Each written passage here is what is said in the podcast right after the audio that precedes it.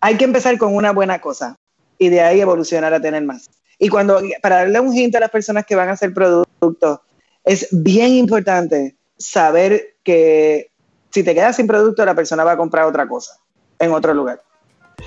Y es importante que tú tengas suficiente capital para comprar suficiente producto y que estés pendiente siempre de esas ventas para reordenar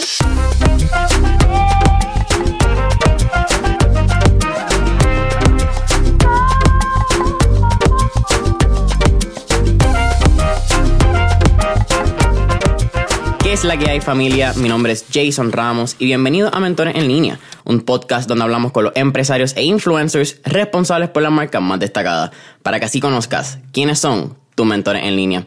Y en el episodio de hoy tengo a Laura Om, estilista, empresaria, viajera en serie, pero lo más importante, la reina de los rizos. Así que Laura, un placer tenerte aquí hoy, estoy bien emocionado para la conversación y vamos allá. Vamos allá, gracias por invitarme, estoy súper pompeada con esta conversación, a ver cómo podemos inspirar a otros.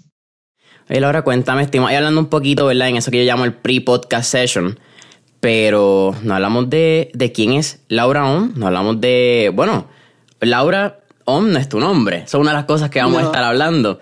Sí, cuéntame un poquito de tus inicios, sé que eres 801, estudiaste en la Universidad de Puerto Rico, recinto de Río Piedra, ¿sabes para las cositas que vamos a hablar? Yes. Cuéntame. Súper. Pues bueno, este, mi, background es eh, de una clase media baja, ¿verdad? Eh, clase trabajadora, me crié con mi madre. Eh, tuve la bendición de tener unos abuelos extraordinarios que cuidaron de mí, me, me inculcaron un montón de valores extraordinarios, unos valores religiosos o, espirituales, ¿verdad? Por un lado, el otro lado también mucho amor, y pero también un poco más de, empresarismo, que mi abuelo de parte de padre era empresario y pues siempre me entretenía llevándome a su fábrica de hielo. Eh, creo que ahí despertó un poquito eh, lo que era divertido de estar dentro de un lugar donde habían dulces y refrescos y, hielo. Me parecía genial. Entonces me creé una cooperativa que eh, hace poco tuve la oportunidad de hablar de esto y fue bello recordar que gran parte de quien yo soy hoy viene de ese espacio de gente humilde, de diferentes clases sociales. Bueno, todo el mundo era de clase media baja, pero había gente bien, bien eh, necesitados económicamente, necesitados de empatía y de amor de sus padres algunos. Muchos de mis amiguitos andaban realengos por la vida. Entonces aprendí a, a manejarme entre diferentes tipos de personas y ser empática sobre todas las cosas con, con las personas que quizás no tengan el amor y las oportunidades que tenemos otros seres humanos. Entonces, nada, me, me, crié pasando trabajo, cogiendo guagua. Este, hay personas que me dicen, tienes que cambiar tu mentalidad porque si no la vida te va a seguir dando trabajo. Pero yo pienso que del trabajo he aprendido tanto, de, la, de, de, de los golpes que hemos cogido en este pasar por esta experiencia de vida, que, que me hacen quien soy hoy Así que nada, estudié entre la mayor parte de mi vida en colegio eh, privado, gracias al esfuerzo de mi madre. Eh, pasé tiempo con mi papá también, eh, pero en esos tiempos era como que solamente un fin de semana sí uno no, que uno tenía como que menos relación con esa figura masculina que también es tan importante en la vida de, de todo ser humano. Este, pero tuve a mis abuelos que hicieron ese trabajo también de enseñarme ese lado paternal, ¿verdad? Eh, y estudié en la Universidad de Puerto Rico. Yo supe que quería ser estilista desde eh, que fueron a la escuela en cuarto año a decir, ah, la cosmetología es algo que se puede estudiar. Y yo eh, me corto el pelo yo misma desde que tengo 12 años porque yo siempre he sido de un carácter muy fuerte. fui bien piojosa cuando chiquita y mi mamá me, corta, me mandaba, o sea, me llevaba al beauty a que me recortaran el pelo con boy, ¿verdad? Bien cortito y yo odiaba literalmente el boy eh, y yo cambié de escuela, los piojos se acabaron porque el problema real era la escuela y yo que era dulce para los piojos. Y entonces cuando pedí que me dejaran crecer el pelo, el estilista donde me, me llevaba me lo volvió a cortar cortito. Y yo me di una enfogona, por no decir la palabra que me, me, encantaría decir. En confianza, tranquila, aquí, aquí hablamos malo. Estoy tratando de mejorar mi vocabulario. Se trata, relax. Si sale, no hay problema. Pues entonces eh, yo le dije a mi mamá, nunca más me vas a tener que llevar a un salón de belleza porque yo me voy a recortar de ahora en adelante mi cabello. Y desde esa edad tengo control, como quien dice, de mis looks. Soy, he sido muy creativa, sobre todo con el color. Y empecé a cortarle el pelo a mi mamá, a cortarle el pelo a mi hermana, a los novios, a mi tía. Y cuando llegaron a la, a la, escuela, ¿verdad? En cuarto año, decir, mira, la cosmetología es algo que pueden estudiar. Yo llegué a mi casa y le dije a mi madre, yo quiero ser estilista. Pero eh, mi mamá definitivamente se había fastidiado toda la vida de cancha en cancha, porque yo siempre he sido atleta y terminé siendo voleibolista profesional. Pues. ¡Wow! Ok. Sí. Toda la vida se ha dedicado a correr detrás de mí, a llevarme a diferentes pueblos de la isla todos los fines de semana. Inclusive yo estuve acuartelada eh, todo un verano en Salinas, porque jugué del equipo juvenil nacional de Puerto Rico y pues ese tour de mi mamá tener que ir a Salinas todos los fines de semana dos veces a llevarme y buscarme bla, bla, bla, pues ella decía, no, usted va a la universidad y usted va becada. Así que después que usted estudie, usted hace lo que dé la gana. Y pues literal, literalmente hice eso, jugué voleibol de la Universidad de Puerto Rico, campeona todos los años que estuve allí. Eh, me rompí el ligamento anterior cruzado de mi rodilla derecha y ahí como que acabó el voleibol y fue bello porque yo siempre digo que uno tiene que velar sus pensamientos y lo que uno desea en la vida, porque lo que tú deseas se te va a cumplir, más si lo deseas, si eres como yo, que yo soy de las que tengo, digo, a mí me encanta decir que yo tengo como unos poderes especiales, que lo que yo deseo se me cumple. Así que tengo que controlar los pensamientos negativos, porque si, si me pasó teniendo un pensamiento negativo de que esto puede pasar y esto va a pasar y todo ese miedo, pues lo puedo atraer literalmente. Y entre eso yo creo que esa lesión en la rodilla fue algo que yo deseé porque yo quería dejar el deporte para tener otro tipo de vida. Me lesioné la rodilla y me fui a California a vivir porque ya no podía jugar más con metodología. Que diga, no podía jugar más voleibol, mira yo. Me fui a jugar con metodología a California y ahí me hice cosmetóloga y me quedé trabajando cinco años como cosmetóloga, cosmetóloga en Los Ángeles, California. Wow, ok. un resumen. Sí, sí, vamos a había leído que estaba, que había sido becada en la Universidad de Puerto Rico. Genuinamente no tenía idea el deporte. Traté de pensar y fue como que baloncesto, voleibol, pisticampo, hay, hay muchas ramas. Pero no tenía idea que había estado en la selección nacional y que, que había jugado a nivel profesional. Sí. Eso desde chiquita te va inculcando disciplina. Porque yo creo que eso es algo que los deportes. Oh, yes. yo yo te digo que le di mucho trabajo a mi mamá. Yo, mi mamá es psicóloga, gracias a Dios. Este, yo te, tuve muchos problemas de aprendizaje porque tengo una dislexia bien, bien, bien radical y yo creo que la tecnología y pasar tanto tiempo en el teléfono me la ha agudizado en estos años, ¿verdad? Este, pero tengo mucha dislexia y tuve mucho problema para aprender a leer y escribir. Entonces, eh, una de las cosas que, que se implemento en mi vida es que yo siempre tenía que tener algo que hacer donde yo gastara mi energía y también como controlara mis frustraciones también, porque la escuela me frustraba porque hay maestros que te dan un poquito más de atención, pero hay otros que te dicen que eres una bruta, que no sabes leer, no sabes escribir y eres una bruta y no te atienden y tú levantas la mano y no te dan permiso para hablar. So, la escuela se me hacía bien difícil, aunque siempre sacaba buenas notas porque mi mamá era bien insistente y decía, tú no eres bruta, tú tienes unas dificultades y aprendes las cosas diferentes a los demás, pero tú no tienes razón para sacar malas notas. Así que no podía sacar menos de B. Eh, así que siempre sacaba entre pocas A, pero sacaba B y C casi siempre. Así que este, el deporte fue la salvación para mí en esos tiempos. Entonces, esa disciplina, eh, yo soy muy líder, entonces es bien loco porque yo eh, sé seguir al líder. Sea, no en todas las ramas de mi vida, me trabajo en las cuestiones de negocio, pero por ejemplo, cuando yo dejé el voleibol, me metí súper deep en la yoga. Y yo cogía la yoga, cojo, la yoga tan en serio que cuando había alguien en la práctica donde se empezaba a reír o, o, interrumpía el flow de la clase, a mí me daba, me daba coraje porque yo creo que el coach, el maestro, eh, se merece un respeto y nosotros como estudiantes tenemos que seguir, o como practicantes del deporte, tenemos que seguir la guía de ese maestro. Así que para mí eh, el deporte fue como la salvación de mi niñez y juventud. Eso explica tantas cosas mirándolo que y no tenía idea que había sido algo, bueno, lo, que fue. Cuéntame, tú mencionaste que cuando tú le dijiste a tu mamá que tú quieres ser eh, cosmetóloga, la palabra. Sí. Ella te, ella te dice como que no way. Y, mano, yo creo que es normal, igual que la arte, igual que muchas cosas, porque esto fue una conversación, esto estamos grabando hoy 15 de septiembre. Esto sale el próximo no, no sé si tenemos.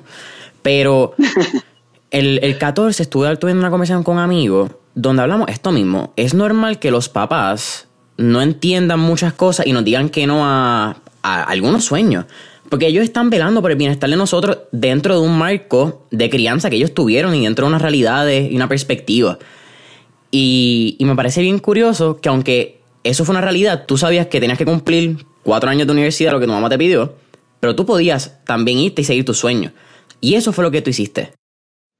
Sí, yo, yo tuve que, y agradezco que mi mamá me haya como puesto, no sé, como esa regla de que yo tenía que ir a la universidad, aunque me dio mucho coraje en aquel momento, pero yo se lo agradezco porque la universidad es un sitio mágico, maravilloso, y yo siendo una pulga social, tú sabes, yo que soy amiga de todo el mundo y, tú sabes, olvídate, lo mío es la gente. Pues la universidad me abrió a hacer, o sea, yo, yo también estuve becada por, yo estuve en el Teatro Rodante de la universidad, o sea, que la, mi beca de Teatro Rodante yo la cedí a otro estudiante porque yo tenía la beca de deportes que era más valiosa en ese tiempo porque te daban plan médico, eh, te daban para libros, te daban comida, eh, los atletas los trataban mejor que los artistas. Así que yo me quedé con mi beca de artista y de, eh, de atleta y entregué la de artista.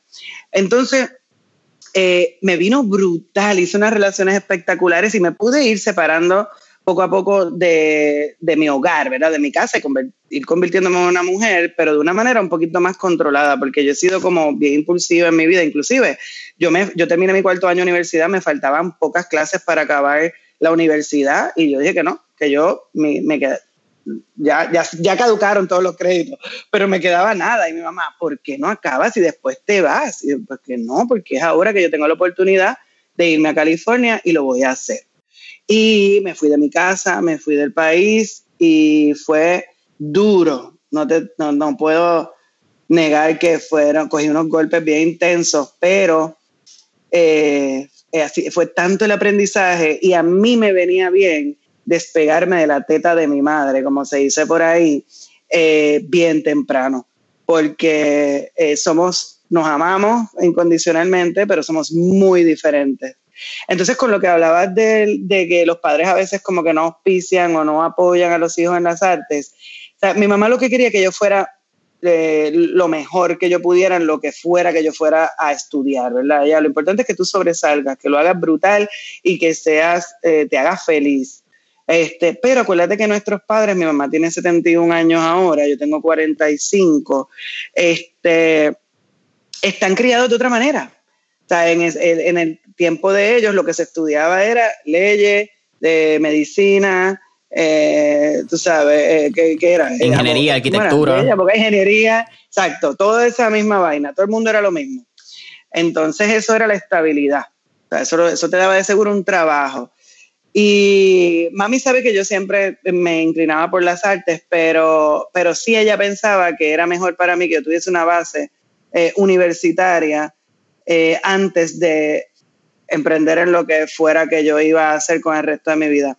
Y la verdad es que cuando yo me vi en la universidad, yo dije, esto no es para mí, tú sabes, este es un jangueo nítido, yo me la paso brutal. O sea, imagínate, yo entre humanidades y el complejo deportivo, o sea, para mí era lo mejor de los dos mundos, ¿sabes?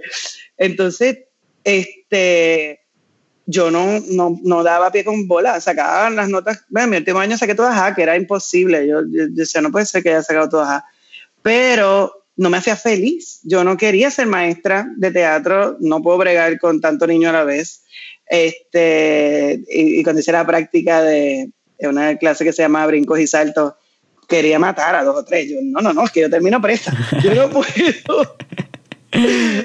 Así que fue una bendición haber encontrado eh, la razón para mudarme a California y empezar mis estudios de cosmetología allá. Tú mencionaste que cogiste varios cantazos y ¿tú crees que, también tiene que ver con la ciudad que escogiste irte? Porque Los Ángeles es una ciudad bien cruda. Yo creo que Los Ángeles y Nueva York son dos ciudades bien particulares que pues, están súper lejos, como que no, son nada a, nivel de cultura ni, dinámica parecido. Pero Los Ángeles es bien crudo, sea para. Quizás porque hay tanto artista buscando ese mismo sueño, que tú eres uno de un millón de personas que piensan igual que tú, que ellos pueden lograrlo, que ellos van a lograrlo. Y es bien fuerte esa ciudad. Sí, pues yo creo que a mí no se me hizo, yo no, yo, yo no sufrí tanto lo de querer ser artista porque yo nunca fui a querer ser artista. O sea, yo quería ser estilista.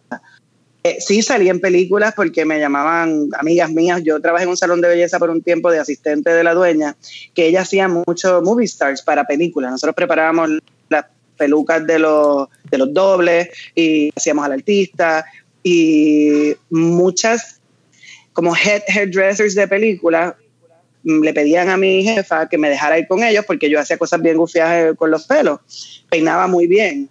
Entonces, este, a todas estas pelo Entonces, pues yo tuve la oportunidad de incluso salir en películas porque yo estaba allí. Me decían, mira, necesitamos a alguien que fake esto, vete a wardrobe y cámbiate de ropa. Y yo, yo lo hago me pagaban, así que lo hacía, no salía en pantalla, era como rellenando. Así que me la pasé bastante bien. Ya en la segunda o tercera experiencia dije que esta tampoco me gusta. Yo no estoy para que me estén gritando del agua al O sea, la, dinámica de, película, de comercial, de esa gritar, ese estrés, no es lo mío. Yo prefería quedarme en el salón atendiendo clientes y haciendo arte en la cabeza de mis clientes sin el estrés de una de una producción. Este, pero en California los golpes más duros fueron sobre todo el, yo me fui enamorada, que yo siempre digo a la gente que se dejen llevar por el amor, porque el amor te hace hacer cosas que uno quizás nunca haría.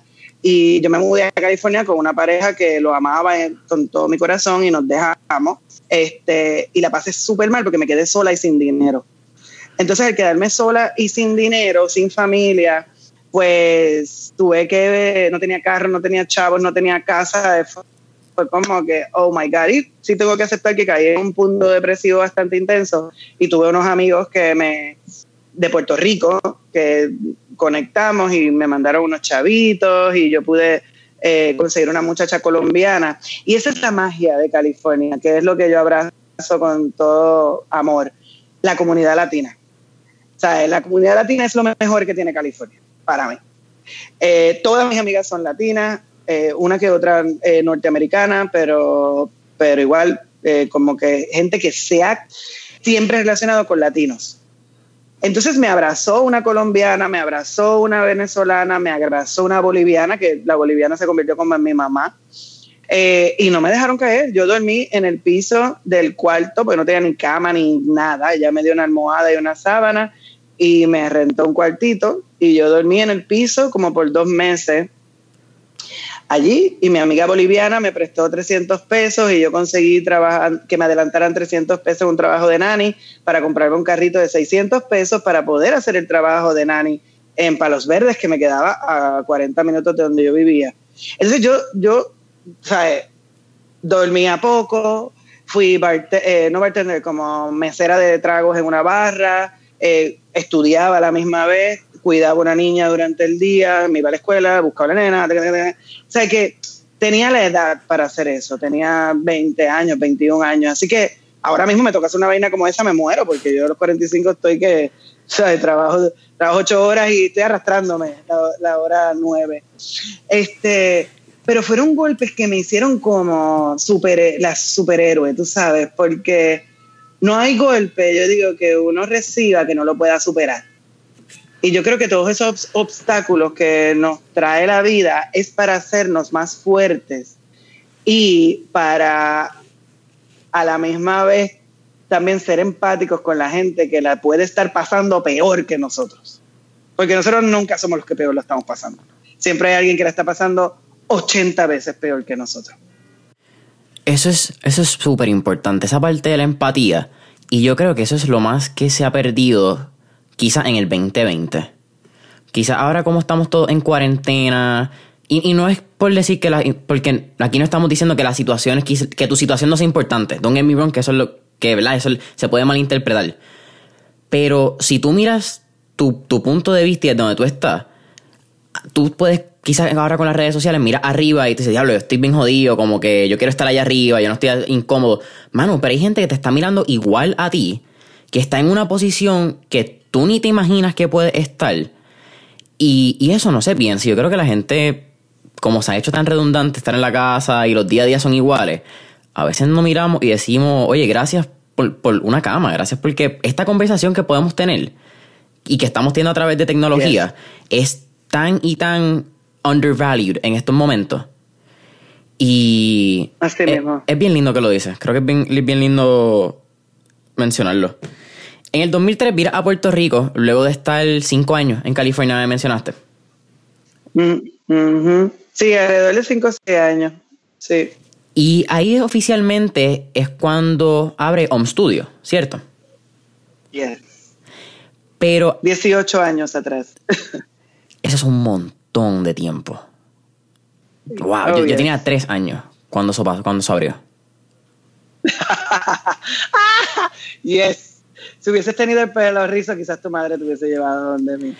Podemos hablar después. Yo tengo, aunque la gente no está viendo video, pero tengo melena por ahí que se puede. Ah, mira, se puede trabajar. Hey, una loquera de estas de, de cuarentena que o te afeitas o te dejas el pelo largo. Ya me afeité, solo me estoy dejando el pelo largo.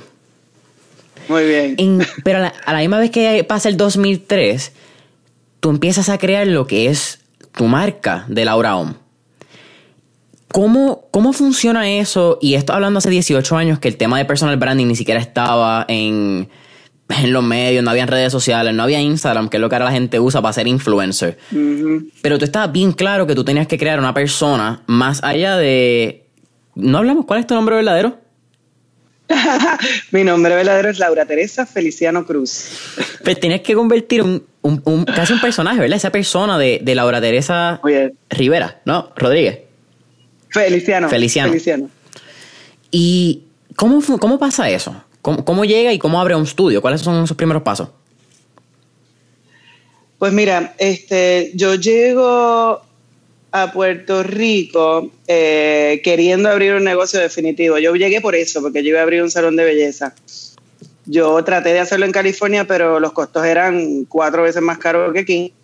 Y decidí hacerlo acá en Puerto Rico. Tenía la ayuda del que era mi pareja en ese tiempo también, que es artista eh, puertorriqueño y, estudió arquitectura, así que él me dijo, mira, eh, él se tiene que regresar a Puerto Rico y me dijo, yo encontré un lugar que sería brutal para ti, tú tienes el dinero, eh, yo te ayudo, o sea, yo te ayudo con el diseño y lo hacemos y te vienes para Puerto Rico.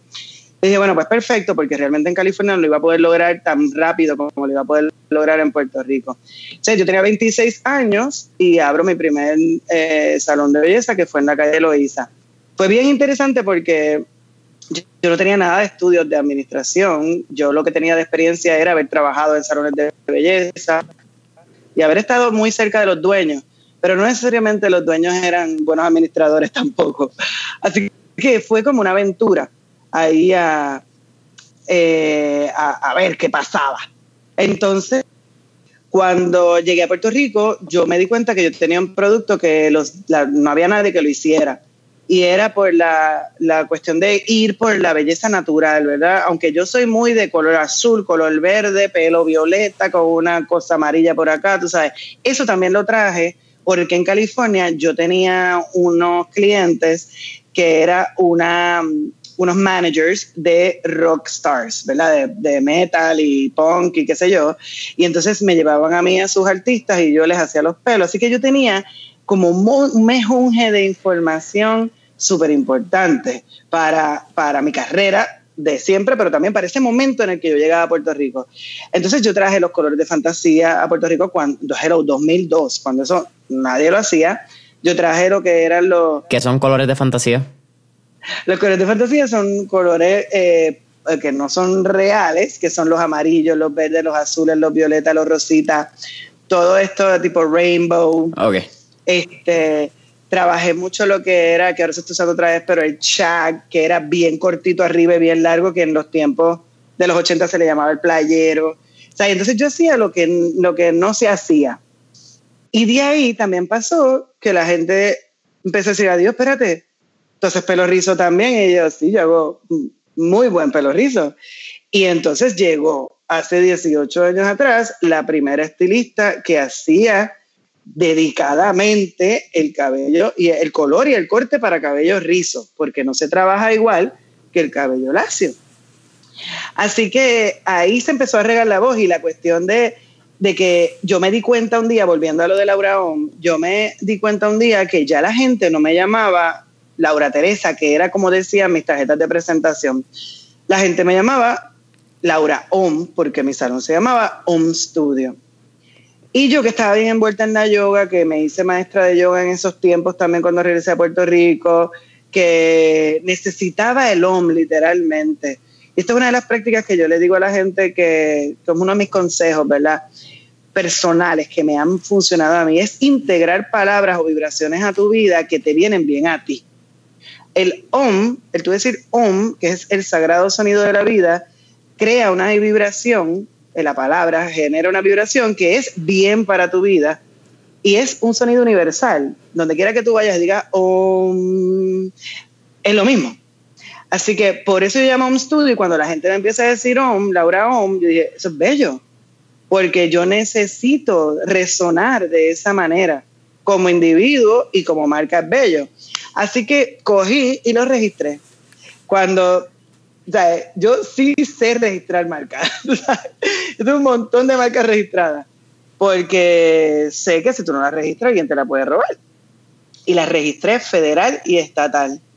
Y en estos momentos simplemente lo uso como mi nombre, pero algún día sabrá Dios qué pase conmigo y, mar y mi marca, que pueda evolucionar otra cosa. Pero Laura Om sale de, de esa mezcla de mi nombre y el nombre de mi negocio y yo lo adopto y lo genero una marca porque me sonaba bien para mí y yo creo que suena bien para los demás, pues simplemente decir OM es algo bueno para ti. Sí, estás dejando tu semillita de, energía positiva cada vez que alguien lo dice. Y qué interesante que, como tú dices, casi la marca te escoja a ti. La gente te empieza a llamar. Y eso es, ahora, ahora la palabra orgánico.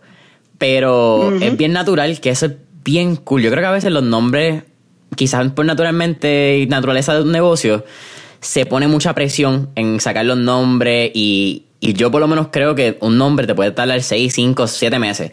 Como igual, el momento te puede pasar, estás caminando por la avenida, viste algo, holy fuck, y es el momento de... Oh, So, it's, it's a weird thing.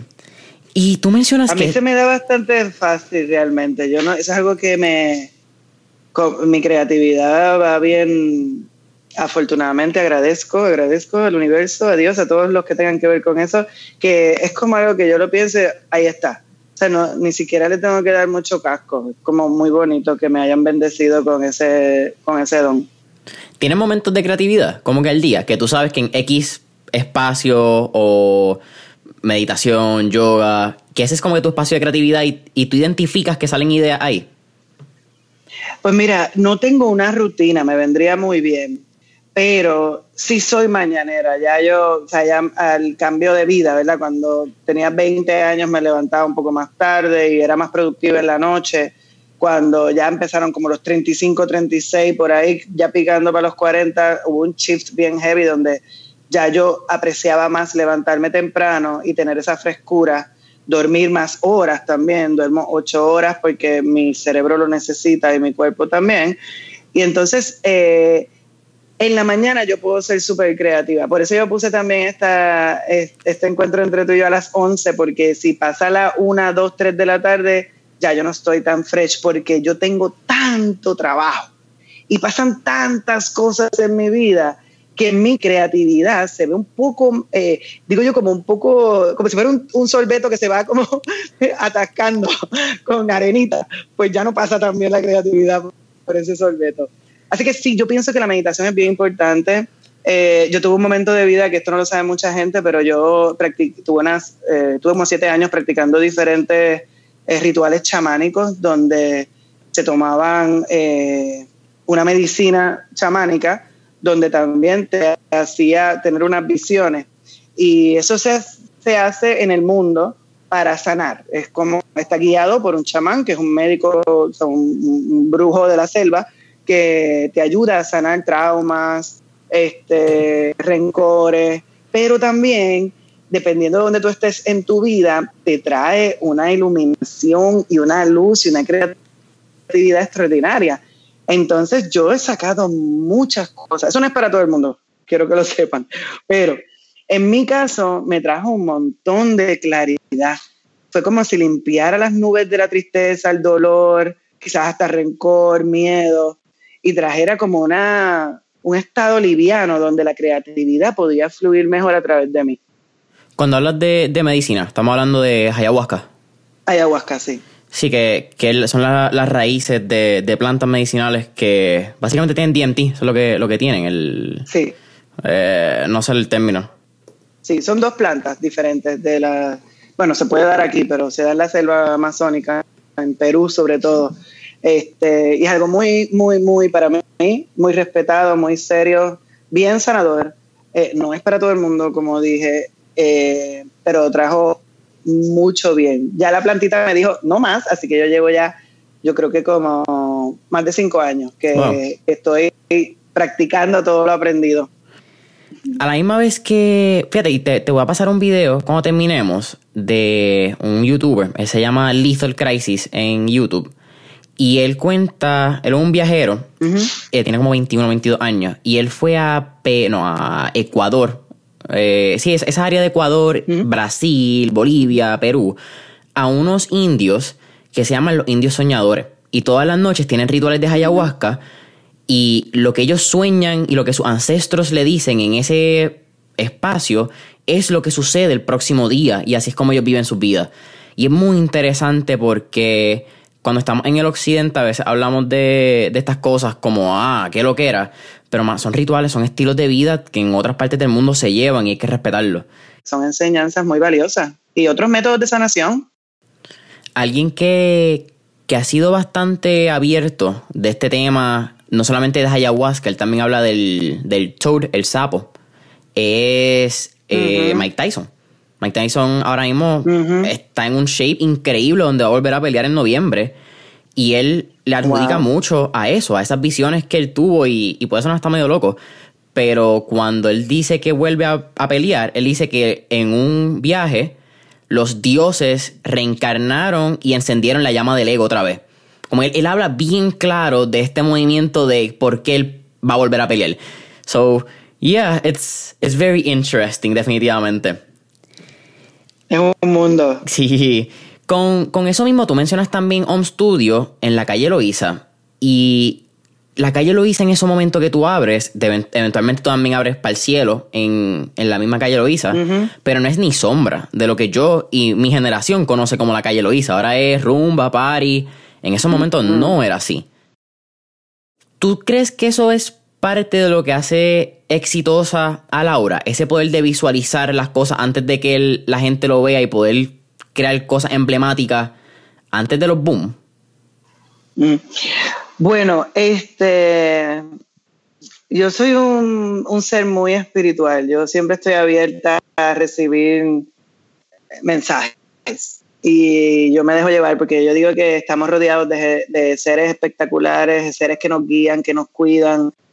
yo te puedo decir que yo sé que mi abuela todavía en su espíritu anda cuidando, abriéndome puertas y, caminos, ¿verdad? Inclusive mi, mi próximo edificio, mi primer edificio comercial que tengo, donde va a estar OM cuando logremos resolver los problemitas que tenemos, eh, se va a llamar como mi abuela, se va a llamar Angelina. Este, yo creo que yo tengo una visión que viene desde la humildad también. A mí me llaman los espacios abandonados, los espacios desatendidos, eh, los multiculturales, que realmente eso es lo que era la calle Loíza antes y fue por lo que a mí me encantó vivir en la calle Loíza y emprender en la calle Loíza en el 2002. yo me compré un apartamento y me mudé, y, o sea, todavía lo tengo ahí en la misma calle Loíza. ¿Qué pasa? Cuando yo vivía en California, yo vivía en Venice Beach y trabajaba en Santa Mónica. Y yo caminaba. Y es verdad que es un sitio, lamentablemente o afortunadamente, 80 veces más bonito y cuidado que lo que es la calle Loíza y nuestro país en general, porque aquí lamentablemente las cosas no se cuidan, pero eh, me daba la misma energía de poder caminar de conocer a la dueña de la tienda de flores, de conocer al de coffee shop, al tea shop, la dueña de ropa y caminar por ahí todos los días saludar a la misma gente. Eso me lo dio la calle Loiza. Porque la calle Loiza no eh, moría de noche. La calle Loiza tenía dos o tres barritas, mayormente de nuestros hermanos dominicanos, que se quedaban un poquito más tarde jangueando, quizás, pero te digo más tarde, 10, 11 de la noche, no era esta rumba hasta las mil. So, este, una de las cosas que, yo creo que yo tuve mucha influencia y quizás me arrepiento un poco fue en cuando abrimos para el cielo, que el cielo este, ocupó un espacio abandonado, un shack de madera, que lo tuvimos casi que rehacer, ¿verdad? Pero no era pretencioso, era un espacio muy diseñado, con mucha cabeza, con muy buen gusto, era una experiencia entrar a Par Cielo, pero yo no quería, no fue mi intención nunca, que el impacto que tuviese Par Cielo en la calle Loíza terminara siendo lo que es la calle Loíza hoy. Que para mí, yo ni siquiera camino por ahí, vivo, vivo al lado. La calle Loíza no es lo que yo querí, lo que yo hubiese querido que fuera. Primero porque no atiende al público que vive en la zona. Todavía entre la, los Loíza y la Valdoriotti y Villa Palmera, que eso es nuestro barrio, es mucho más grande la gente, cantidad de gente pobre que vive cercano a la Loíza que la gente de dinero. de la Loíza a la playa, quizás haya gente con, seguro hay gente que puede pagar 1.500 pesos por una renta, 2.000 pesos por una renta, pero de la Loíza para atrás es clase media baja trabajadora. Entonces deja de atender deja de atender las necesidades del barrio y se convierte en un, como un mono, no sé cómo le llaman a nivel empresarial, pero como que atiende un solo grupo de gente, eh, todo es barra, comida, escándalo, basura. Tú sabes, si hubiese mantenido un poco de balance, de seguro hubiese sido mucho más de mi agrado. Yo creo que perdí un poquito de la esencia que era lo que a mí me gustaba de la calle Loiza. Sí, es la. Pues la parte que quizás se hace comercial ya, se hace mainstream, por ponerlo. Que creo que es algo que también le pasó a Winwood en Miami. Winwood nunca fue diseñado para hacer lo que hoy en día, que pues va un, un viernes, un sábado y puedes encontrarte dos Ferraris, tres Maserati, dos G-Wagon, y es el restaurante de la esquina solamente. Que bien. Y pues no atiende, no atiende a los que, la gente que vive allí, porque ahora mismo todavía en Winwood era un barrio boricua y, eso han desplazado a toda esa gente y lo mismo van a hacer con Little Haiti. Van a desplazar a todos los haitianos y a todo ese grupo de gente ahí para seguir expandiendo, eh, haciendo el gentrification, que yo no, o sea, yo no soy pro gentrification, yo sé que las cosas pueden evolucionar y pueden, pueden también impactar positivamente a la gente que vive ya en ese espacio. Este, pero yo pienso que hay una falta de diseño, de, inclusive del gobierno, por ejemplo, tú sabes, mira, tenemos la calle Loíza, tiene tantos metros y pueden haber cinco restaurantes, cinco barras, eh, dos coffee shops, eh, eh, dos zapaterías, dos tiendas de ropa, dos supermercados, qué sé yo, fucking pensar mejor el desarrollo de las zonas urbanas, qué sé yo. De acuerdo. Aquí tuvimos en el episodio creo que fue 27, 28, tendría que buscar otra vez a Ricardo Álvarez Díaz, de Álvarez Díaz Villalón. Y hablamos de eso mismo, hablamos de cómo el gobierno ha diseñado erróneamente en Puerto Rico y en Estados Unidos desde los proyectos de vivienda, donde no se piensan los trabajos, donde no se diseña el, el mano, son tantos los problemas en, en ese aspecto. Oh, yes. Pero definitivamente de acuerdo que hay un, hay un problema de, de a quién ataca. Y, eso tú lo ves. Si tú te metes, por decirlo así, pero persona que no conoce la calle Loíza ni por dónde entrar, tú te metes en la calle equivocada y doblas a mano derecha y vas a decir, wow, ¿dónde yo estoy? Y es eso que tú dices, es un, es un tramo de maybe dos, tres cuadras entre Calle Loíza y la... Ah, la... El, la, la, Valdoriotti, pero la, la marginal, ¿verdad? Que, que entra. Exacto. So it's a, it's a crazy world, como, como está diseñado. Algo que, que, te ha catalogado a ti, yo creo que es bien interesante, es la cantidad de negocio y cómo tú puedes correr tantas ideas a la vez. Quizás estábamos hablando de eso antes de, de la llegada de, de ideas. Y me parece bien curioso, porque mientras estamos hablando para el cielo, y hablamos de Calle Luisa, para el cielo era un, un, restaurante, era gastronomía, era una industria completamente separado a lo que ya tú te conocías, que era la obra OM. Y tú sigues con OM Studio. Más que de disciplina, yo creo que eso requiere una tremenda habilidad para delegar y confiar en tu equipo. Oh, sí, definitivamente. y con el tiempo he desarrollado más eso. Pero es que yo creo que hasta para pensarlo, que sea una realidad. Ah, tú ves personas, un, Elon Musk, vamos a ponerle un Jack Dorsey, dos CEOs bastante interesantes, pero Jack Dorsey es Twitter y Squarespace. Dos compañías, y Square, no Squarespace, pero disculpa. Y son dos compañías gigantes. Elon Musk, Tesla, SpaceX. Y a veces tú tienes una y estás arrastrándote porque necesitas un break del break de tanto trabajo que tiene. ¿Cómo, tú empezaste, me imagino que a delegar, cómo te diste cuenta que podías tener múltiples negocios a la vez? ¿Fue una lección por vamos a hacerlo y que se joda? ¿O, o crees que había quizás un plan atrás de eso? Pues yo, yo, para mí la creación de negocios se volvió como un hobby. Eh, lo cual ya abandoné. Estoy, he aprendido con la experiencia, aprendí a que lo que a mí se me hace fácil es lo que debo seguir haciendo. Si se me hace fácil, lo hago bien y me genera el capital que yo quiero tener para vivir, pues me debo concentrar en eso.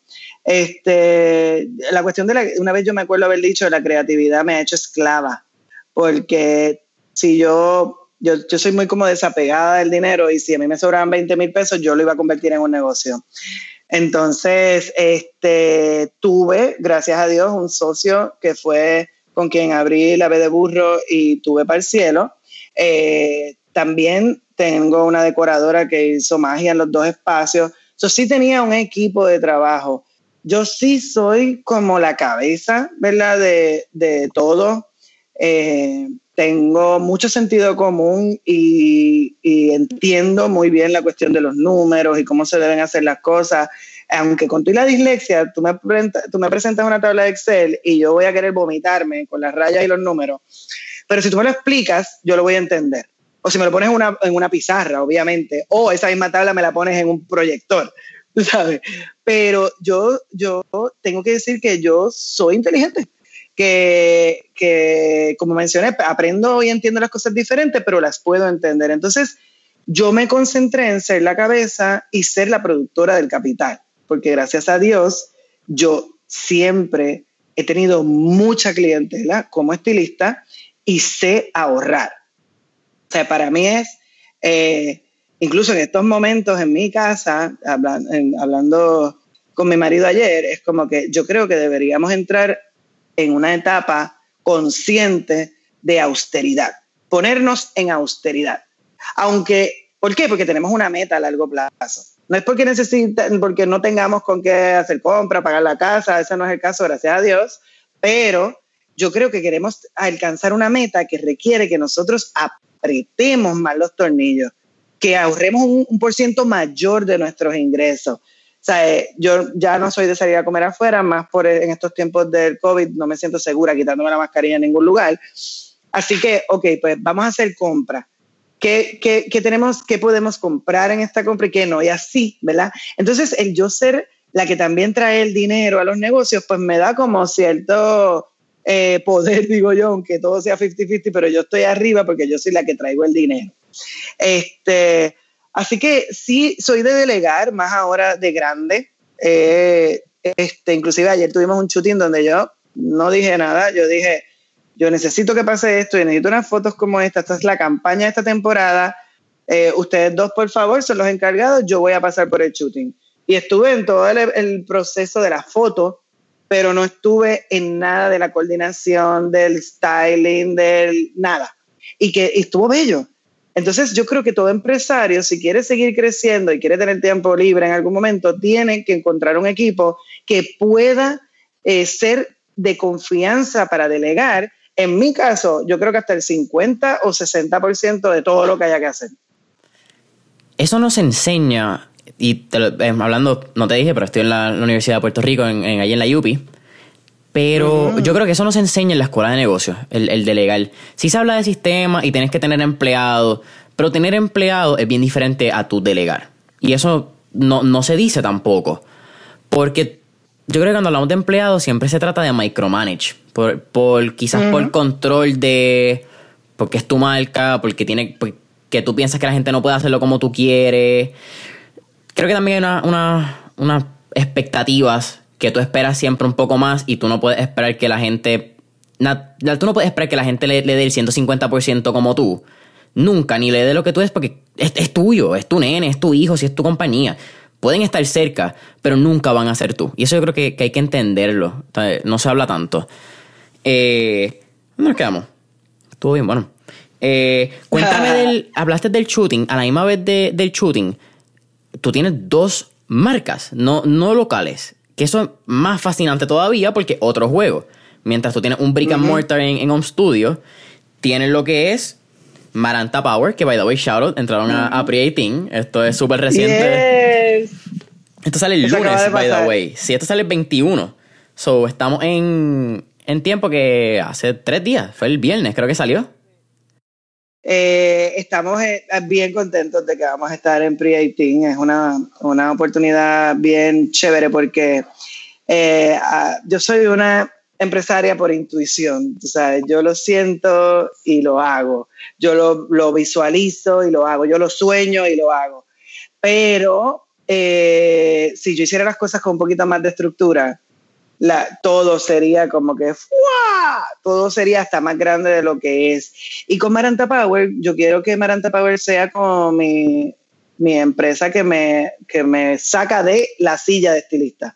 O sea, yo quisiera poder dedicarme a Maranta Power el 80% de mi tiempo y quizás un 20% a cortar pelo. O sea, yo, yo no yo quiero que lo que yo gano cortando pelo me lo pague Maranta Power. Entonces necesito estructura, por eso hacemos ese, esa solicitud de entrar a Predicting y estoy segurísima que nos va a ir brutal porque vamos a aprender un montón. En este caso yo tengo a José Ramón, que es mi pareja, y José Ramón es eh, lo opuesto a mí, él es ingeniero, eh, muy estructurado, muy de números, 1, 2 y 3, y yo soy 1, 10, 14, 8. Así que vamos a hacer un equipo brutal para poder eh, sacarle el, jugo a Predicting. Pues yo tengo esa marca que se hace fuera de Puerto Rico, aunque se diseña en Puerto Rico, esa marca se hace en la Florida. Y tengo una marca hecha en Puerto Rico, que fue mi primera marca de cuidado del cabello, que se llama Oh My Goodness y Oh My Goodness es hecha por manos puertorriqueñas, artesanal y orgánico, eh, y sigue creciendo. Ahora le cambié un poquito la visión de, lo que era el negocio y voy a tener otras artistas de los aceites esenciales artesanas, de aceites esenciales, jabones, de diferentes partes de la isla, que van a estar haciendo colaboraciones con nosotros para crecer un poco más la marca, pero manteniéndola todavía hecha en Puerto Rico. ¿Te gusta más el proceso artesanal? ¿Por, qué? Porque hay un control, hay una variable control, yo creo, cuando tú haces las cosas artesanal, hay temas market, aunque te puede aumentar los costos. Sí, eh, yo no le saco lo que le saco jamás a, a nivel de profit a Maranta. Entonces, Maranta eh, está muy bien cuidado también, o sea, me lleva yo muchos años trabajándolo porque quiero una fórmula que sea limpia para el cabello de mis clientes. Este, y es lo que nos está dando un éxito brutal porque la gente lo usa y lo ama. Pero la cuestión de haber empezado Oh My Goodness y haberle hecho una marca orgánica eh, puertorriqueña era también por tenerlo más en la casa, sea, ver cómo, cómo es que uno puede empezar a hacer un producto de belleza ¿Cómo, ¿Cuán complicado es? Y si te soy sincera, es de las cosas más complicadas que yo he hecho en mi vida. sea, cuando tú produces fuera de Puerto Rico, por decir en los Estados Unidos o sabrá Dios, Colombia, México, donde sea, eh, y te vas a una compañía grande, esa compañía grande tiene suficiente material para, para producirte. O sea, 10 mil potes, por decir así. Mientras que aquí eh, tú dependes de que la productora tenga suficiente capital para poder comprar que los ingredientes que tu eh, marca necesita y que los pueda tener a tiempo antes de que se te acaben. Entonces, uno de mis problemas es que yo vendo muy bien. Entonces, si yo vendo muy rápido y eh, la productora, las diferentes productoras aquí en Puerto Rico no tienen la capacidad de comprar inventario tan rápido, pues me, me desaceleran el, pues, las ventas del producto. Y me pasa todo el tiempo, me, y no, estoy bien con eso. Realmente, oh my goodness, es de Puerto Rico, se vende en Puerto Rico, se manda a Estados Unidos eh, por correo, pero es una marca de OM, no es una marca que por ahora, siendo como es, manejada y administrada como es, no es una marca que yo pueda sacar por decir, voy a ponerle en Amazon. No puedo. Mientras que Maranta Power, sí, Maranta Power tiene un mundo por delante para crecer. Esto es bien fascinante, Laura. A mí, yo creo que es una de las cosas que a mí más me gusta, el desarrollo de marcas y cómo tú puedes establecer. Ahora mismo, eh, yo creo que ahora mismo es mucho más fácil establecer una marca que hace 15 años, porque mm, tienes. Yo creo que mi generación ahora mismo se está peleando como que, ah, no, es que hay mucha gente tratando las cosas. Y yo, cabrón, pero hace 15 años no podía hacer la mitad de las cosas ni venderle al mundo entero, ¿entendés?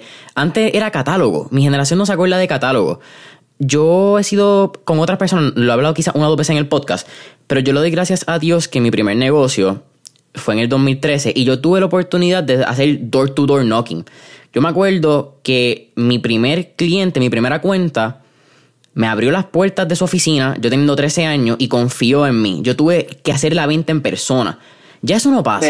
So, yo creo que mi generación todavía no entiende muchos aspectos de lo que era la venta antes y cómo se ha facilitado. Pero que tú digas cómo se estructuran las marcas y cómo están diseñadas, te deja saber un, nivel de, juego, de estrategia, de desarrollo bien planificado. Porque cualquiera puede coger un, producto, hacerlo mañana y decir, sí, mira, esto yo lo quiero poner en Shopify, en Shopify lo conecto con Walmart, lo conecto con Amazon, y de momento tuviste 25 mil, ¿verdad? Tuviste un, éxito, Bad Bunny te puso por hacer esa, ese poder exponencial. Ajá y vendiste 25 mil unidades. Y de momento, anda, pal, no puedes.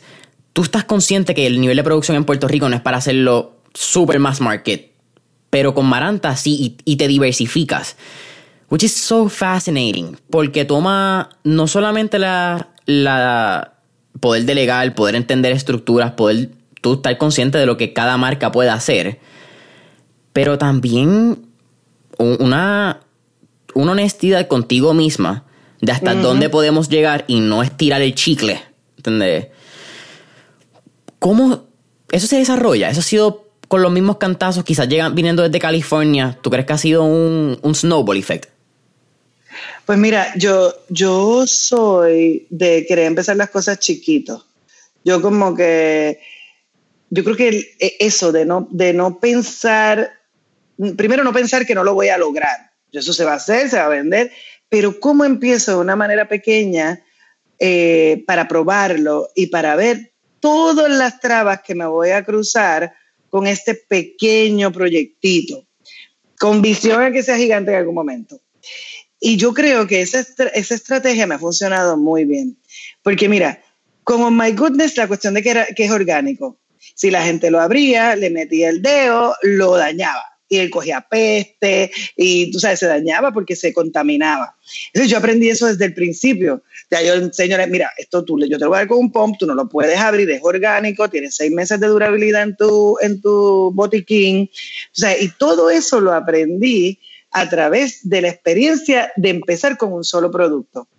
Ahora con Maranta Power igual, hice lo mismo. Empecé con un solo producto. La inversión es, menor, dale que quizás tuve que empezar como con 15 mil dólares, pero es menor que empezar con cinco, como tengo ahora, que voy para cinco productos, y estamos vendiendo más, así que ya ahora con 10 mil dólares eh, no me da 10 mil dólares no me da, serían 50 mil dólares y entonces como estoy vendiendo más rápido necesito 100 para que entonces no me quedarme sin producto. Entonces hay que ver cómo va a crecer uno. Y eso es de las cosas que, que yo estaba aprendiendo y, prefiero aprenderlas poco a poco. Por ejemplo, yo quise estudiar sobre la inteligencia artificial, eh, de ver cómo yo podía crear ese avatar de la mujer o el hombre que tiene el pelo rizo, que cuida y que busca calidad, bienestar y calidad. Y crear ese avatar me iba a costar, por decir, 10 mil o 12 mil dólares, ¿verdad? Yo dije, pues yo tengo 30 mil dólares para esto, pensando. Este, con 20 mil dólares extra, ¿cuántas personas van a visitar mi tienda para comprar? ¿Verdad? Y usted hace unos números, medio millón de personas van a meterse. Yo dije, anda para el carajo, yo no puedo. Porque yo no tengo medio millón. Imagínate que toda esa gente quiera comprar. Yo no tengo 200 mil potes para vender. Así que realmente el día que yo tenga toda esta estructura bien eh, seteada, ¿verdad? Esté todo como muy bien pensado, yo tenga el capital para invertir en medio millón de potes, entonces yo voy a poder invertir en inteligencia artificial. Por ahora, uno tiene que quedarse con los pies en la tierra e ir adelantando, yo creo que pasito a pasito. Por eso yo siempre digo, miren, usted tiene una idea bien brutal, tiene que alimentarla a diario. No puede coger, ah, yo quiero hacer esto y llevas dos meses sin meterle caña. No, todos los días tú tienes que ir buscando para meterle un poquito más de, yo le digo como ponerle carne, ¿verdad? Como ir creando ese, e, e, e, eso que se vaya convirtiendo en real. Entonces las cosas toman años. Tampoco uno, se puede frustrar porque, mira, a nosotros nos pasó, te cuento rápido, pero eh, ayer estuve viendo los números de la pandemia, de nuestras ventas. Yo soy una loca. Yo le meto, o sea, yo pongo, aprieto ese chambón y yo voy en turbo hasta el carajo, tú sabes. A mí, tú me pones en tiempos de crisis y yo voy, yo saco unas alas así bien gigantescas de ángel, me pongo mi bindi, me pongo una flecha y yo te voy a zumbar que yo voy para adelante. Tú sabes, no me va, no, incluso me hace un poco de daño porque le meto bien duro y bajarle dos no lo logro, pero eso son otros temas. Este, mano, y nosotros, o sea, nuestra métrica de marzo, abril y mayo en producto es una raya así, al cielo. ¿Y cómo empieza a bajar cuando yo empiezo a trabajar? Que se mantiene más alta de cuando yo no, de antes de la pandemia. O sea, está todavía se mantiene, pero se mantiene en el medio no está en el pic y no está abajo. Entonces ahora mi meta es mantener esa línea ahí y que poco a poco vaya subiendo. Pero ¿qué pasa? Yo tenía producto para vender en la, en la cuarentena. O sea, si yo no hubiese tenido producto, me hubiese jodido literalmente. Pero yo tenía de todo. Así que yo dije, ¿sabes qué, Laurita? Todos los días a las 11 de la mañana te vas a poner frente a esa cámara y tú vas a hablar de pelo. Y nosotros, ¿sabes? Te tengo que decir que vendimos mmm, 3.000, 6.000, como 6.000 potes o más. Más, porque ahí no estoy contando, oh my goodness, y vendí camisas, vendí todo lo que se me ocurrió. Pero es la cuestión de uno, eh, o sea, no, no, no dejarse desanimar por nada. Esto, por ejemplo, estos tiempos del COVID está horrible. Pero también darse cuenta como que, mira, ¿sabes qué? Esto que yo estaba haciendo ya no funciona de esa manera. Yo tengo que cambiar para poderlo eh, para, que sea relevante en estos tiempos. Y pues, por ahí vamos con, con Maranta Power y Oh My Goodness, que seguimos creciendo, gracias a Dios, poco a poco. Eso de. Cuando tú hablas de, de tener producto, ¿tú crees que de alguna manera lo sentiste que podía pasar algún tipo de, de evento? Porque también nosotros tenemos los huracanes, que eso nos prepara en, en tener producción. Pero ¿tú crees que fue algún tipo de, de hinge, quizá un sexto sentido de tener producto o, fue la casualidad de que ya tú estabas preparada para e, escalar la marca? Pues mira, realmente ya yo había hecho la compra. Ya eso sabe, yo en, Estados Unidos se tardan casi tres meses en producir. yo ahora también me estoy preparando para comprar más porque se tardan demasiado y yo al acelerar mis ventas, pues me he quedado sin producto en, varias ocasiones. Este, pero yo pienso que fue simplemente buena suerte. Y yo uso, yo escucho mucho How I Build This de Guy Rod. Eh, ah, me encanta. Lo, lo, amo y me encantan todas las personas que lleva. Pero él habla mucho del lock ahora, en esto que está haciendo del COVID. Y hay, hay, que, hay que creer en la suerte también, ¿verdad? Yo me estaba quedando sin producto, hice la inversión económica que fue un palo duro y pues tenía para vender, tú sabes. Eh, que no creo que haya sido que yo lo pensé, yo no me puedo, no me puedo, eh, tú sabes, echar eso arriba. Pienso que, que fue simplemente suerte de yo tener ese, esa cantidad de producto para vender. Eso está bien Eso es una enseñanza bien grande que, quizás hasta me, da a mí mismo y, por eso es que me encanta tener esta entrevista. Porque mencionaste la importancia de empezar con un producto. Muchas veces nos gusta tener 50, 15. Oye, ojalá todos fuésemos Nike, fuésemos Adidas, que tuviésemos esta gama de productos. Pero empieza uno, single product store. Un producto te puede llevar lejos. Y eso, eso, es bien fascinante. Porque no. Y uno bueno, uno bueno una cosa buena. That's all, que, con, un buen nombre, sí, un buen nombre, una buena marca, un buen propósito, que tenga soul, ¿verdad? Que tenga corazón esa marca, que, que tengas claro a quién tú le estás hablando, para quién es ese producto. Y yo te soy sincera, eh, yo vendo muy bien el primer producto de, de Maranta Power y Oh My Goodness, pero no son los más que vendo ahora. O sea, de, eh, eh, quizás el tercero de toda la línea de Oh My Goodness, que vendo ahora, eh, es más que gusta. Y de Maranta Power, quizás ahora tengo ahí unos que están compitiendo, pero quizás sí son. El primero de seguro no es el más, que, no es no es el más auge que tiene. Así que, ¿sabes? hay que empezar con una buena cosa y de ahí evolucionar a tener más. Y cuando, para darle un hint a las personas que van a hacer productos, es bien importante saber que si te quedas sin producto, la persona va a comprar otra cosa en otro lugar. Y es importante que tú tengas suficiente capital para comprar suficiente producto y que estés pendiente siempre de esas ventas para reordenar y saber cuánto tú... O sea, esto es a golpe que yo le he aprendido con, con la casa productora allá en eh, la fábrica en la Florida pero ellos me decían que se tardaban ocho semanas y se tardan el doble. O sea, yo me, yo me preparaba para esperar el producto en ocho semanas y ya, no, yo lo espero en 16. Y ya yo sé que yo tengo que tener suficiente producto para 16 semanas, es lo que me llega el pote, los potes que necesito vender. ¿Se te ha atrasado ahora con la producción con coronavirus? sí, un montón. Primero porque ellos no están recibiendo materia prima. Acuérdate que los Estados Unidos y nosotros dependemos demasiado de los chinos. Es algo que tiene que cambiar también. Desde las botellas eh, y muchas cosas vienen de suplidores, son de la, de la China o, por ejemplo, yo, trabajo algunos productos que, que el aceite esencial viene de Italia. Eso es todo. Si Italia está cerrado, olvídate que no vas a tener para vender. Este, eso sí, ha sido bien, bien cuesta arriba. Yo, yo trabajo con Maricel Cardona, que fue la que me hizo los primeros productos de Maranta Power. Y ella es bien consciente de que tiene que ser high quality, organic, eh, fair trade, tú sabes, toda esta vaina. Pues los que mejor ranking tienen están en New York. Y esa gente cerró en la pandemia full.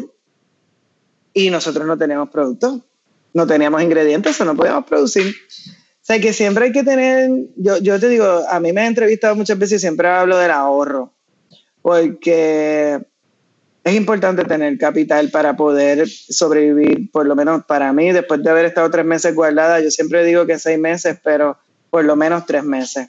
Tú poder comer, mantener, si tuviese un negocio, mantener tu negocio y tener un techo donde vivir. Eso es para mí de las enseñanzas más grandes. Sí, antes, antes eran tres, pero nos dimos cuenta que realmente seis son necesarios después de. Bueno, vamos para seis meses, hoy mismo. Creo que se cumplen los seis meses de, de estar en cuarentena. Oh my God, imagínate. Sí. Es cierto, ¿verdad? marzo 15. Es cierto. Sí. Wow, ¿verdad? Oh my God. Yeah, kind of, crazy. El, el pensar que a veces era, está bien, puesto en tres meses arriba, antes eran una semana, dos semanas. El pensar que nunca iba a llegar yo no me acuerdo, honestamente, cómo yo era pre-cuarentena. Yo estaba hablando esto los otros días con, con amistades. Y yo no me acuerdo. Sí, yo fui en diciembre al concierto de Daddy Yankee. Pero yo no me acuerdo vívidamente estar con un montón de personas sin mascarilla, sin tener que estar pensando qué tiene la otra persona, estará seguro. So it's kind of a kind of a weird world que estamos viendo ahora. Y yo que trabajo con tanta gente, porque pues es un salón de belleza, entra y sale gente, no hay break. O sea, nosotros nos cuidamos muy bien y cuidamos muy bien a nuestros clientes, pero eh, yo que veo gente, cuando volví a ver a mi gente, yo me acuerdo, llegué a mi casa un día mi marido, yo amo mi trabajo. Eso es lo mejor que me ha pasado a mí en la vida. Me da, me da alegría ver a la gente. Yo soy, como te dije ahorita, una pulga social. Entonces yo, el, el, poder abrazarte, que no los puedo abrazar ni los puedo besar, pero ya el yo tenerte y poder mirarte a, a los ojos, para mí es una bendición. Y el no poder hacerlo eh, para algunas personas, que yo imagino que tú estudias en tu casa y haces los porque estás en tu casa todo el tiempo, la mayor parte del tiempo. Pues si uno eh, tiene esa personalidad de, de ser un poquito más introvertido y qué sé yo, pues fine, pero para la gente que no lo es, es una tortura heavy. Para mí esto. Y hay que velar la salud mental. Macho, eh, esta ha sido una, una, bendición, yo lo digo. El, el poder hablar y entrevistar entre comillas, porque a mí no me gusta decir entrevista, creo que esto es una conversación más con entrevista. Ha sido una, una, bendición y fue una de las razones por la cual yo dije, ¿sabes qué? Si estoy en mi casa, let's double down, vamos a sacar el doble contenido, vamos a, a, tener el doble de valor en la calle y a la misma vez, no solamente quizá me mantengo yo in check conmigo mismo socialmente, pero estamos brindando tanta información y tanta, y tanta energía y, y aspectos positivos de cosas que se han olvidado en el coronavirus Ahora tú todo lo que tienes es, ah, X pasó acá, mataron a tres, de momento el bloque en la Valdoriotti. Bueno, you need, necesitas ponerte audífono y escuchar de vez en cuando un poco de positividad y mandar todo al carajo, porque sí. está fuerte, está fuerte. Sí, sí, sí, sí, es bien importante que tratemos de tener nuestros 20 minutos al día de, de eh, como auto-check, ¿verdad? Uno sentarse, ver cómo me siento. Hay un ejercicio que yo hago mucho que, que igual lo hago por un minuto también, pero me siento y empiezo a, eh, empiezo a ver cómo va mi, o sea, hago como un scanning desde mi, mi desde el pelo por ahí para abajo, y cómo voy sintiendo a nivel físico y emocional. Y en verdad eso, ahí cuando tú te verificas, ¿verdad? Tú puedes también identificar eh, cosas que debes hacer para cambiar esas emociones. Y es bien bonito uno poder decir, mano, en verdad, hoy no puedo leer las noticias. ¿Ya? No lees las noticias. Y más sabiendo, en estos días vi el documental de eh, The Social Dilema. Eh, Dilema. Está terriblemente scary pero también saber que ya te están poniendo las noticias que ellos piensan que tú debes ver, tú sabes, y te ponen los anuncios que ellos saben que a ti te va a gustar comprar, y, y tú, ahí me pasa cada rato que yo eh, voy a ver en, en, en, Airbnb, voy a buscar en, en Grecia, y de repente te sale un count de cosas en Instagram de Grecia, es como que en serio, a mí me ha pasado, yo pagué Siri también por eso, porque de repente yo hablaba de algo y de repente después me metía y, era como que Siri había escuchado lo que yo eh, estaba, estaba hablando y me lo ponía en, la aplicación, así que terrible. Eh, después me va a, decir cómo apagar Siri. Yo, yo no lo uso, pero a mí me friqué una vez Google Home. Yo tenía Google Home en mi cuarto conectado y teniendo un Skype, la cabrona se activó. Nadie dijo, hey Google, Simplemente de momento prendió y yo, fuck this shit. Y bueno, aquí mismo, aquí está, desconectadita, como que sin nada, Muy bien. apagada, porque fue una experiencia. Quizás soy paranoico, quizás soy yo, pero fue como un, medio wake up. Sí, yo creo que no eres paranoico, yo creo que hay que tener mucho cuidado y, y sobre todo pues con la cuestión de la inteligencia artificial y cómo están eh, dominando nuestro, lo que vamos a ver y lo que vamos a dejar de ver. Es triste y es lo que ha pasado. Por eso es la interacción personal es tan importante. por eso yo creo que esa es de las cosas que más hemos sufrido en estos tiempos, porque no es lo mismo tú estar tres horas mirando Instagram o el que le guste Facebook de Facebook, a tú poder tener una conversación con con una cerveza, un café en mano, con un amigo, o dos amigos, tres amigos, cuatro amigos. Yo creo que los encuentros al aire libre, así sea con mascarilla, deberían, deberían pasar, son importantes. Sí, eso, esos mismos encuentros te hacen un check and balance para tú también asegurarte que tus amistades están bien. Porque no se está hablando tanto en, estos momentos. Quizás la gente dice sí que se está hablando y cada vez se está normalizando. Quizás lo ponemos en Facebook, quizás le das reshare en tu story en Instagram. Pero son bien pocas las personas que conscientemente llaman al pana y es, hey, no sé cuándo, no, no, hablo de ti hace dos semanas, hace tres semanas. No tengo nada en particular, simplemente estoy llamando para decir, saber que estás bien y si necesitas algo, I'm here, motherfucker. Como que that's it. Yes. Yes. yes. Es bien importante. La salud mental se ha visto bien comprometida. De verdad que sí. A la misma vez estamos hablando de, estos tiempos y hace como una semana tú pusiste un story que a ti te encantaba estar con un grupo de personas de mastermind que tienen, mm. pero particularmente porque tú eras la única mujer y eso te, te da una retrospectiva y, un, feedback bien interesante. Y quiero hablar un poco de, de la importancia de rodearte, de rodearte de personas que sean empresarios, personas que admiras, no quiero decir personas que piensan que son iguales que tú, porque yo creo que no son iguales que tú de ningún aspecto, pero they push you to be better. Y sé que eres parte de Entrepreneurs Organization, de EO. So, cuéntame un poco de, eso y cuán beneficioso ha sido, particularmente en la cuarentena. Porque estamos pasando en estos problemas.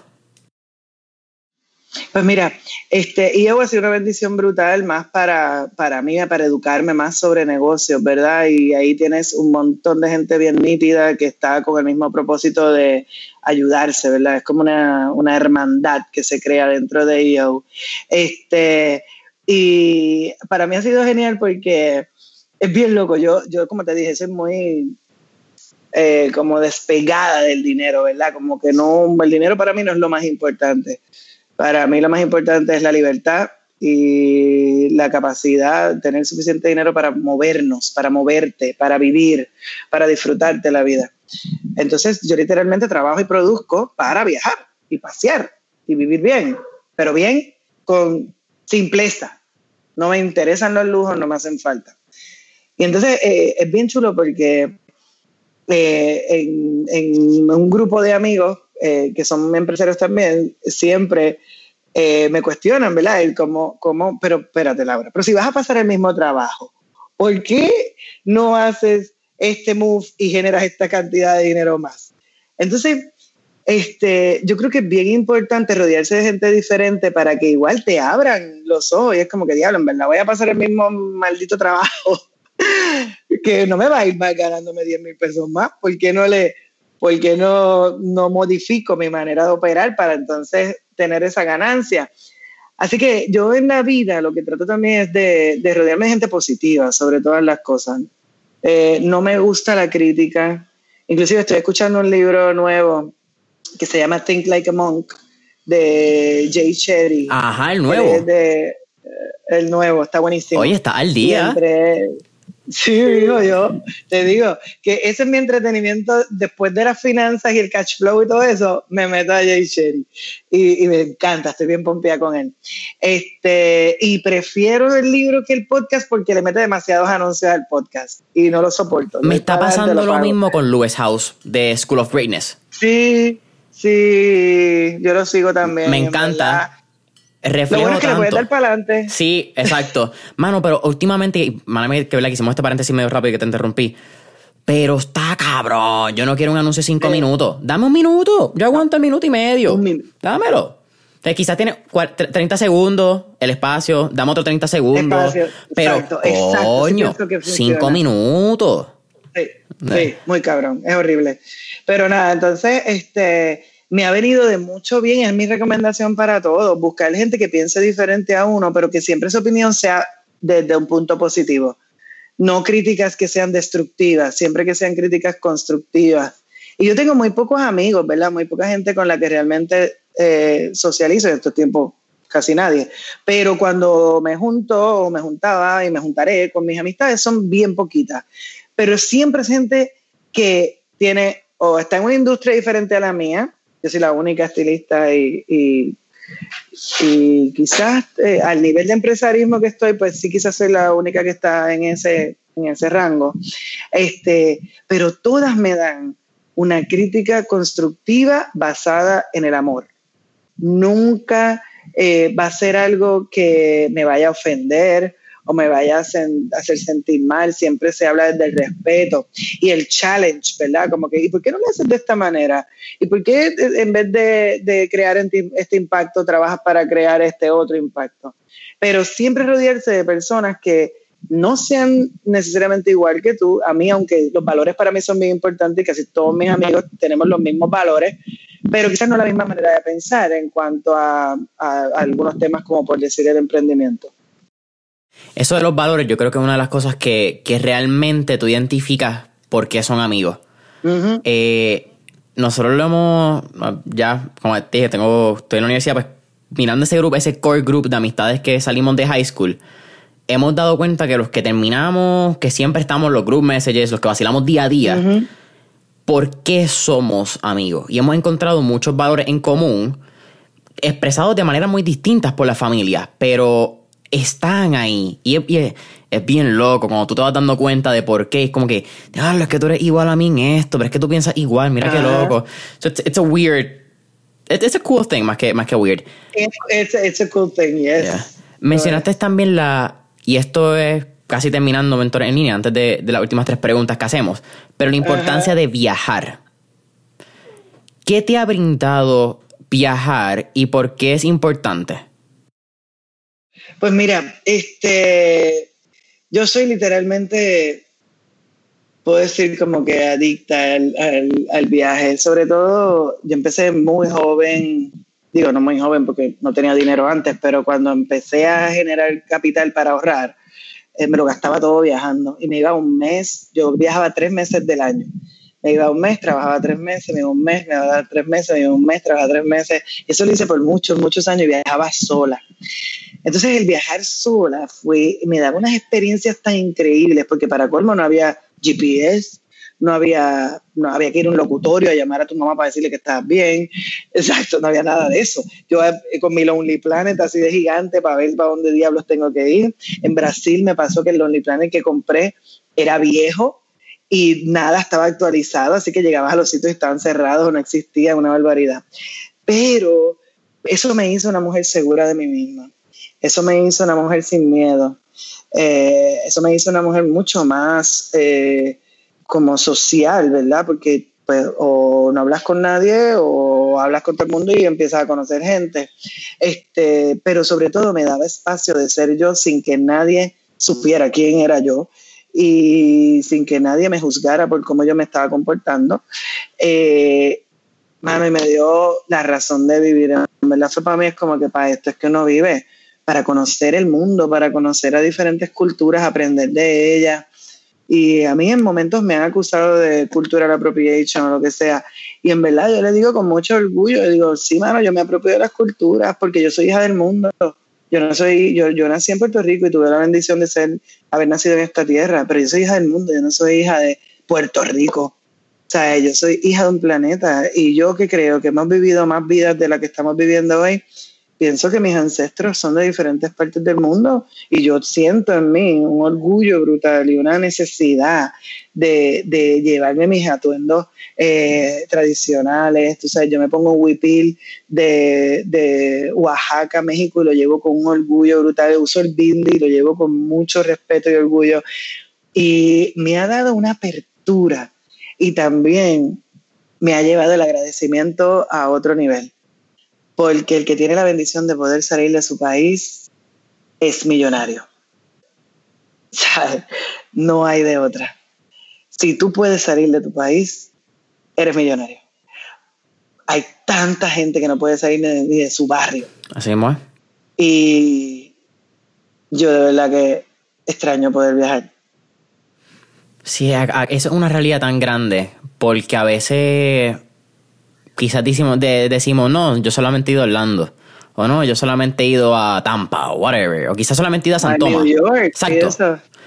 Pero eso, mano, hay gente que nunca ha salido, como tú dices, de su barrio. Hay gente que quizás nunca ha ido a Rincón. Hay gente que nunca ha podido quedarse en un Airbnb en Puerto Rico, en un hotel. Que es lo, mismo que estábamos hablando antes de, de mirar las cosas con pinza y mirar tu barra. Tu vara. Tu vara quizás está mm. aquí y puedes seguir criticando, pensando whatever, pero hay que ser agradecido con lo que tienes, porque lo que tienes es mucho si lo miras desde un punto de vista diferente.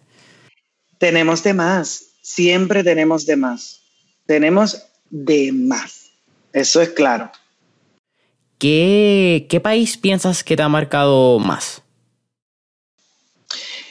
Pues mira, este, yo he, visitado muchas veces, o sea, más de una vez, varios países. Eh, por mencionar algunos, este, Tailandia, Brasil, Argentina, Chile, Colombia, México, este, eh, bueno, España, muchos sitios que he visitado muchas veces, porque la gente coge, se monta en un avión, se van dos semanas y visitan ocho países. ¿Y cómo carajo tú haces ocho países en dos semanas? O sea, a mí me gusta vivir los lugares. Entonces yo usualmente estoy una semana en cada ciudad o en cada pueblito. En, con un mes que me voy de vacaciones, pues realmente a veces puedo visitar tres sitios solamente. Tú no puedes decir que tú visitaste un país si solamente fuiste a la capital y dos pueblitos más. Entonces, eh, a mí me, me impactó mucho Brasil y lo, y lo sufro, sufro a Brasil de una manera increíble, porque Brasil es un país que no necesitaría de ningún otro país para existir. O sea, Brasil solo sería la potencia más grande del mundo si tuviese gente cuerda, prudente y que, aporten a la sociedad eh, de una manera correcta. Este, así que me sufre mucho a Brasil, para mí es de los países más maravillosos del mundo.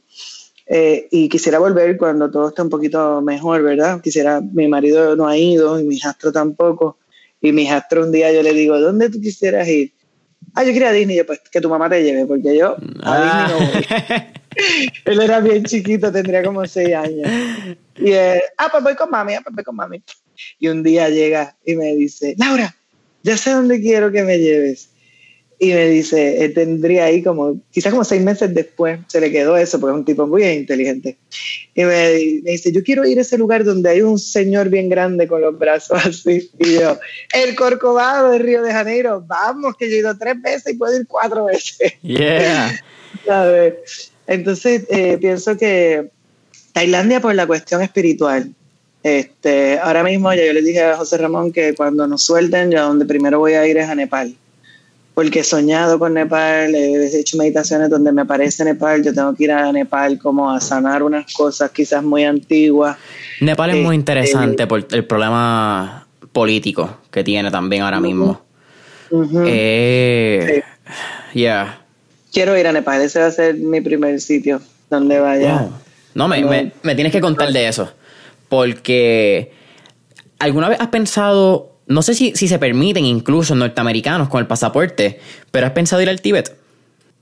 Eh, sí lo he pensado, sé que voy a sufrir un montón porque tengo clientes que han ido y lo que están haciendo los chinos con los tibetanos, sobre todo eh, los religiosos, ¿verdad? Es humillante y es una desgracia. So, quiero ir al Tíbet, pero no sé si aguante emocionalmente la experiencia. Igual que India, quiero ir a India, pero la pobreza me da un dolor brutal. Y escuchando el libro de Jay Chetty, que, eh, Chetty, que dice que debería uno sentir también la alegría que sienten los demás para uno vivir en más alegría toda su vida, pues yo quiero mejorar eso porque yo siento mucho el dolor ajeno. Entonces me da mucha tristeza el dolor de los demás. Mientras que yo creo que si sintiera la alegría de los demás, quizás me vendría mejor. Así que, work to do. Sherry es un, es un caballo. ¿Te has leído el libro de Jesse Itzler, Living with a Monk? Living with a Monk, no, pero, pero lo recomienda. Estado, lo voy a poner en mi lista. Pues fíjate, yo no me, no me lo he leído el libro, pero esté en el mastermind de, de Jesse Itzler. Y es bien interesante, un, un, tipo bien, bien loco. Él se va a esta no, él no se va con monjes tibetanos como nosotros conocemos. Él se va con unos monjes ortodoxos rusos. Una, una vaina así en una montaña, creo que era en Canadá, Vermont, un East Coast eh, estado. Y él, vive este estilo de vida tan y tan simple. Y es un, de la noche a la mañana, más. Un, fin de semana dijo, dale, voy a empacar dos maletas llenas de fruta para la comida de los dos meses y nos fuimos para adelante.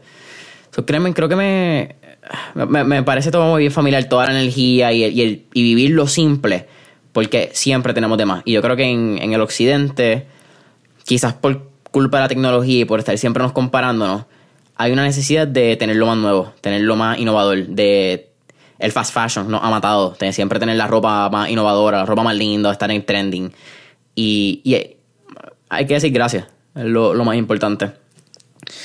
Laura, estamos terminando ahí mentores en línea. Al final siempre hacemos tres preguntas. Yo un poco más relax, saliendo de, de lo business side del podcast. La primera pregunta. Si pudiéramos montarnos en el trip, un trip back to the future, ¿verdad? Este viaje de, de virar al pasado. ¿Qué época, década o periodo histórico te gustaría visitar y por qué? ¡Wow! Diantre. Maro, yo no sé si quiera vivirlo, pero a mí como que esta pendejada de los vikingos me tiene media... ¿De los vikingos? Media marcada, ¿verdad? sí, como es que vi la serie y quedé enamorada de la, de la importancia que tenían las mujeres, ¿verdad? En ese, en ese tiempo, o sea, eran guerreras, eran líderes, eran reinas y eran mujeres súper fuertes y poderosas. yo creo que yo me iría a vivir por allá con, con Lagatar y hacer una guerrera ahí de ta, ta, ta, ta, ta, que hay que matar. Wow, no, no, me toca seguir un, un, poquito deep dive en los vikingos. No tenía la más mínima idea de, del rol de las mujeres. mujer full, uh, sí. Bien brutal. Wow. O sea, tengo que. Me toca aprender un poquito ahí. Segunda pregunta, Laura. Tenemos un, un playlist en Spotify llamado Mentores en Línea, el playlist, donde tenemos todas las canciones que motivan y pompean a nuestros entrevistados. Así con eso dicho, ¿qué canción motiva o pompea a Laura Om? Diantre. Ay, esas preguntas son tan difíciles, pero a mí me gusta mucho Café Tacuba. Y las flores. Me gusta mucho. Eh, ven y dime todas esas cosas. Y ellos tienen un Tiny Desk, creo que es, de NPR, de lo más chulo. ¿Sí? Ah, no, pues tengo que verlo. Sí, déjame, cuando terminemos te lo envío, ahí fuera del, aire. Sí, sí. Tercera y última pregunta, Laura. Con el propósito de, de, Mentores en Línea, que era crear este espacio donde pudiéramos contar las historias de empresarios, innovadores, atletas y entender por qué son así, ¿verdad? Entender qué lo hace ese, esa persona y, crear un espacio de motivación para esta generación que está entre los 18 y 24 años, ¿cuál sería tu recomendación o tip para cualquier persona que quiera emprender, quiera hacer algo fuera de, de, de lo que estamos hablando de las leyes, la medicina, la ingeniería? Y ya, exacto, ¿cuál, cuál sería ese tipo de recomendación de la obra? Yo creo que es, bien importante reconocer para lo que uno es bueno como sentarse a ver qué es lo que tú haces bien como ser humano en general. Eres bueno con la gente, eres, puedes expresarte con facilidad, eh, eres, no sé, igual si eres introvertido, eh, qué cosas tú puedes hacer bien y qué cosas te hacen a ti feliz. Yo creo que esta existencia no se debe basar en hacer lo que a los demás le convenga que tú hagas, sino la vida es muy corta. Yo pienso que uno debe hacer lo que a uno realmente le haga feliz y le convenga a uno hacer, que traiga un impacto positivo en la vida de los demás. So, yo creo que tener uno, eh, ver qué es lo que tú sabes que puedes hacer bien dentro de tu personalidad, ¿verdad? ¿Qué características en tu personalidad eh, tú, tienes que puedes eh, impactar positivamente a otras personas? Y la felicidad sobre todas las cosas nada que no te haga feliz deberías estar haciendo en esta existencia. Nada que no te haga feliz deberías estar haciendo en esta existencia. Powerful, powerful words. Laura, para mí ha sido un placer tenerte aquí en Mentores en línea. Cuéntanos, ¿cómo te podemos conseguir en las redes sociales? ¿Dónde podemos conseguir un Studio, Maranta Power? Promoción aquí, vamos para adelante. Pues mire, lo más fácil es buscarme a mí como Laura Om en Instagram. Cuando haga mi perfil, ahí tienen todos los links y pueden ver Amaranta Power en Instagram, Facebook, eh, Home Studio, en Instagram es Home Studio PR, ahí ven el trabajo de todos mis compañeros de, trabajo y mía. Pero si me buscan a mí, encuentran a todos los demás y ahí me encuentran como Laura Om en todas partes. Familia de Mentores en Línea, saben que pueden encontrar mentores en línea en Facebook e Instagram como Mentores en Línea. Danos ese review, cinco estrellitas y danos subscribe en Apple Podcast. Follow en Spotify, comparte cuando estés escuchando el episodio. Tagueanos en Mentores en Línea, Laura Om. Y hasta la próxima. Laura, ha sido un placer. Igualmente, bendiciones a todos.